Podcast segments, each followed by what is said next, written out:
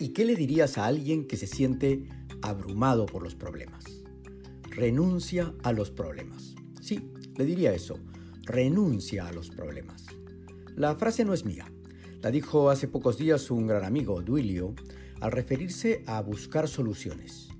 Dijo que buscar soluciones significaba aceptar que uno tenía problemas y que él había renunciado a ellos. Me quedé pensando en su enfoque de la vida.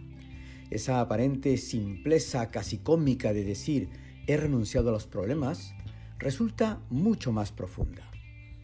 Al inicio de la crisis financiera del 2008, momento en que todo el planeta estaba asustado viendo el desmoronamiento de enormes bancos globales, coincidí en una cena con Jorge Flores, quien en ese momento era el gerente general de Interbank, uno de los mayores bancos peruanos.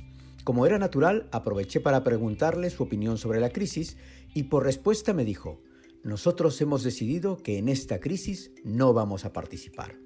Y así fue. Mientras la industria financiera se detenía temerosa, Interbank en Perú tomaba posiciones y crecía. La crisis era una realidad, como los problemas son una realidad. Pero decidir no participar de la crisis, como decidir renunciar a los problemas, modifica sustancialmente tu comportamiento frente a esa realidad. Detrás de la frase de Duilio de renunciar a los problemas, lo que verdaderamente hay es la elección entre tener una actitud positiva o una actitud negativa ante las circunstancias de la vida. Renunciar a los problemas no significa que no los haya, significa que no los veo como problemas, sino como parte de la vida, y los tomo como algo natural. Por eso no busco soluciones, sino simplemente tomo decisiones que me permiten gestionarlos. Renunciar a los problemas te permite ocuparte de lo que en verdad importa. Es en este punto donde alguno de ustedes estará pensando que es muy fácil decirlo, pero que la vida no es así, que sí que hay problemas y que no es tan fácil renunciar a ellos.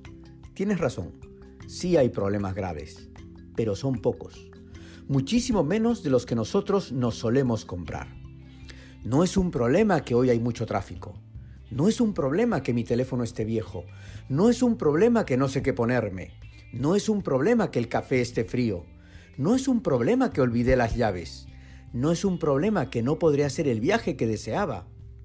Pasan muchas cosas cada día que, en verdad, no son un problema.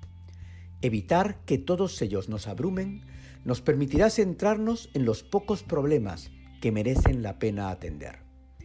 Así que no lo pienses más y renuncia a los problemas.